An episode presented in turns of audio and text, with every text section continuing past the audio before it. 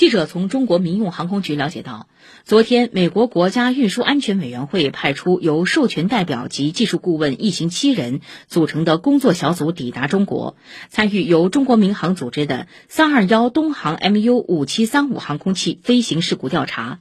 其主要职责是从飞机设计制造的角度为中方调查分析事故原因提供技术支持。